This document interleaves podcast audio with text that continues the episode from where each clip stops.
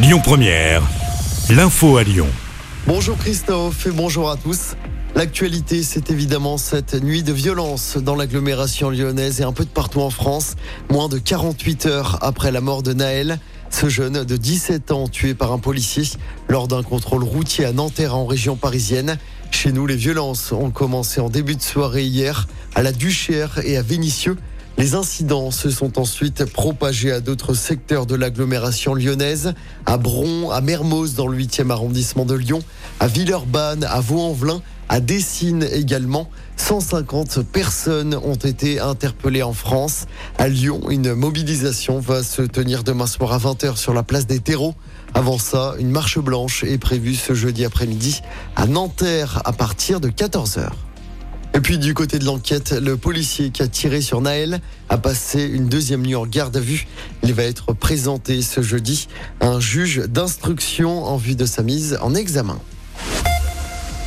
Plus de 500 manifestants rassemblés hier soir contre la dissolution du collectif des soulèvements de la terre.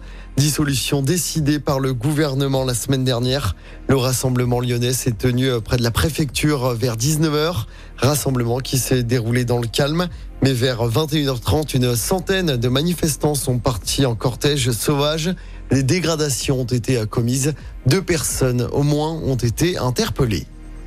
Dans l'actualité également, la peine maximale pour le tueur de DRH. Gabriel Fortin a été condamné à la réclusion criminelle à perpétuité, assorti d'une peine de sûreté de 22 ans. Cet homme de 48 ans a été condamné pour trois assassinats et une tentative d'assassinat au cours d'un périple meurtrier.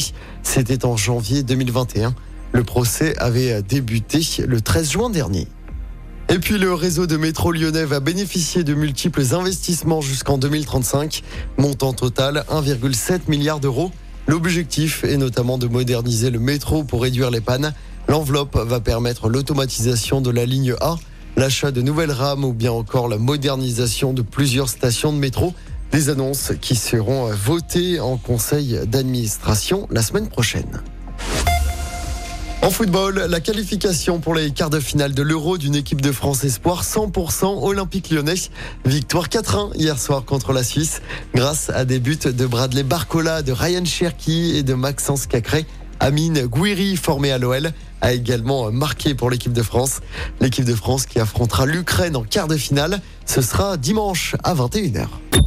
Écoutez votre radio Lyon Première en direct sur l'application Lyon Première, lyonpremière.fr et bien sûr à Lyon sur 90.2 FM et en DAB+.